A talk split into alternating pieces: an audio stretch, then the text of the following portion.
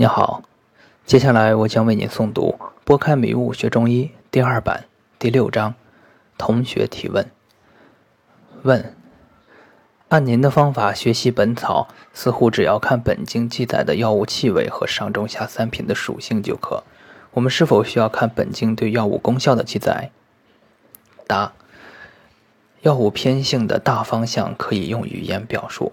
但是细微的方向很难用语言精准表达，就像表达巧克力的味道，我们首先会描述巧克力香甜润滑，这是它的大方向，然后描写它的具体味道。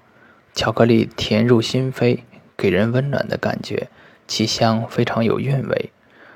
通过这些语言的描述，可以对巧克力有一个形象的认识。但在没有品尝过巧克力的味道之前，所有的描述都是抽象的，不够生动的。只有亲自品尝后，才会深刻体会这种香甜润滑的感觉，从而得到一种感性加理性的认识。学习中药也是如此，药物的具体偏性很难用语言描述。认识中药就如同认识巧克力，首先要知道的是中药的气与味。确定药物的大方向，如同巧克力的大方向是甜的，不是辣的。有了对药物大方向的认识，对药物的运用才不会犯原则性的错误。然后还需要体会本经对药物作用的描述，对药的偏性要有一个形象的认识。不过，只有通过临床验证后，我们才会对药物的偏性有具体的体认，如此才算真正掌握这一味药。如此积少成多，就可以掌握大部分常用中药具体的偏性了。本经看似对药物作用的记载比较模糊，其实仔细阅读会发现记载的非常准确清晰。主治中有主甲的，有主积聚的，有主甲积聚的，有出淤血的，有下淤血的，有主淤血的，有安魂的，有安魄的，有安魂魄的。概念非常清晰，从不含糊。我没办法用比本经更浅显而准确的语言描述药物细微的偏性，必须自己去读、去体会，别人没法代替，就像别人无法代替你品尝巧克力一样。问：张仲景用附子，不管生熟都不鲜见，师兄如何看待这个问题？答：药物久煎则取味。清煎则取气，附子的气味居重；若久煎，则只取了附子的辛味，而其走串之气早已没有了。单论味而言，附子的辛味不如干姜强，因此一旦附子久煎，其效果不如用干姜好。在中医思维中，所谓药物的毒性，是指其气味偏性较大，气味偏性较好的药物为无毒药物。病情较重的人，气机偏离较重。若要求证这种气机，就必须选择气味偏性比较大的药物，即毒药。此即所谓以毒攻毒。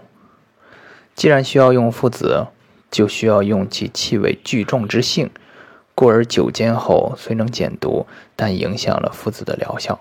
我个人支持张仲景，除非特殊情况，都不久煎附子。问：您可否以一个常用的经方为例，具体讲讲经方的使用？答：我下面讲一下最常用的小柴胡汤的应用方法吧。首先，我们要有扎实的辩证基本功，准确辩证后，再根据具体病情对药物进行加减。小柴胡汤是治疗内里郁结的方剂，为治疗少阳病的主方。所以，小柴胡汤的第一个使用指征就是三阳病。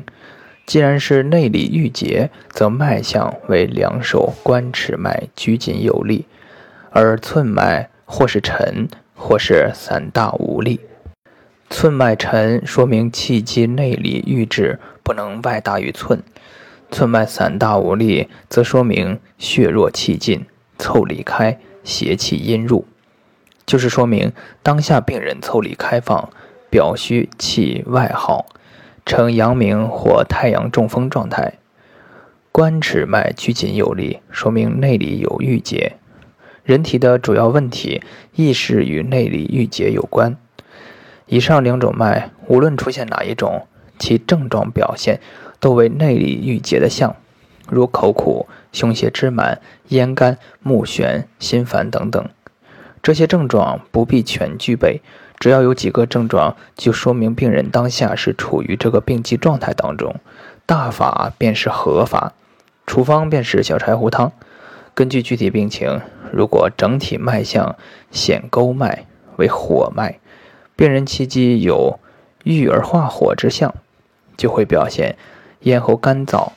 如此则不能用辛串之品，且需加大甘寒之药。加减就是去掉半夏，加人参与天花粉。如果整体脉象显硕脉，脉象躁动，为内里郁虚之象，病人表现为心中烦，不可再用心串耗气之品，需加甘而黏腻之药，缓缓解开内里郁结而不伤气。加减就是去掉半夏，加瓜蒌。如果病人脉象沉弦有力。说明气机在内里郁滞较深，郁滞较重，病人就会表现腹中痛。若病人为大食痛，且脉象弦劲非常有力，则需用大柴胡汤下之。此非食痛不可下，如此则需稍稍加重苦下之药，以缓解气机的郁滞。加减则用芍药代替黄芩，微增其下食之力。如果病人脉象弦有力而涩，说明。气机郁滞，并且动性不足，不能解开郁滞，病人表现为心下悸或小便不利。如此，则需解郁的同时增加气机的流动。加减则去黄芩，加茯苓，还有其他种种加减，在此不一一列举。总之，看病就是先明理，再立法，再处方，再调药。理、法、方、药必须节节贯穿。不可有一环脱节，如此长期临床就如同射击运动员掌握了三点一线的射击技巧，越射击击中靶率越高。我们临床用这种思维锻炼，长久之后辩证论治就会越发精准，疗效也会越来越高。问，请问师兄，服用中药是否存在排病反应？如何看待排病反应？答。现在很多中医认为的排病反应大概有两种，一种是服用发汗药、泻下药等，病人出现排汗、泻下等反应，并且伴随着这些反应疾病缓解，这种排病反应经典里有记载，是非常正确的治疗。还有一种排病反应，就是病人服用完药后，短时间疾病会加重，甚至有欲死的迹象。但是，只要病人继续坚持服药，很快这种加重的表现就会减轻或消失，病人身体状况一开始恢复健康。这种排病反应又叫玄冥反应，兴起于日本的汉方医学，与现在流行的火神派。这种反应经典里没有记载，历代大家也没有记载，我个人认为不正确。古代无数中医都给我们做了很好的示范，正确治疗之后，病人就会往健康方向发展，没有这么复杂的反应。人体对于疾病有自愈性，只要顺着这种人体的自愈性治疗，人体会很乐意的走上健康之路。甚至开药正确之后，病人都不会以服药为痛苦，更不用说痛苦的排病反应。既然平和的方法可以给病人带来健康。我们不需要冒这么大的风险，非要病人经过痛苦的排病反应，而且多数病人的排病反应本身就是逆治的表现。以平和的方法不知不觉治愈疾病，才是高手所为。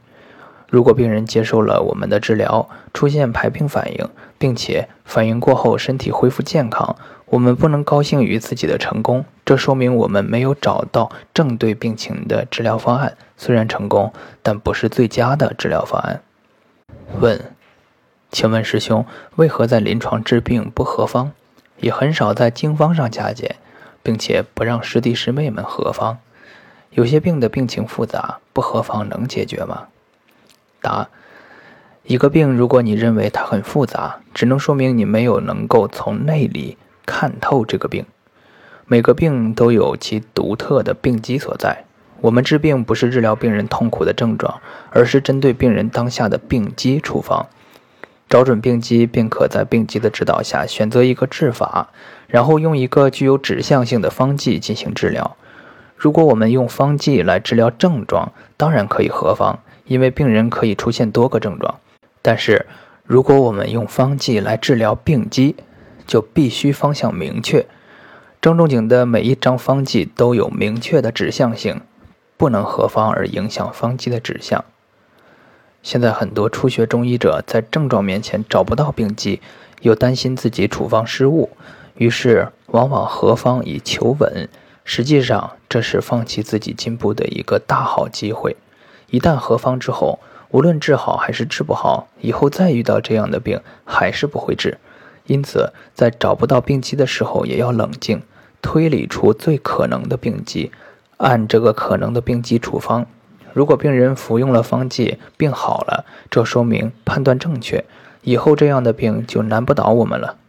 如果病人服用了方剂，并没有好或者加重，这说明判断错误，以后还有机会改正，进而提高医术。当然，这样做的前提是以扎实的基本功，谨慎辩证，如此才是对病人负责的态度。关于经方的加减，我在前文已说。不是绝对不可以加减，但是加减必须要在严格的法度指导下，不能单纯针对症状以意加减。一旦加减错误，方剂的法度就会产生偏移，会影响原方的功效。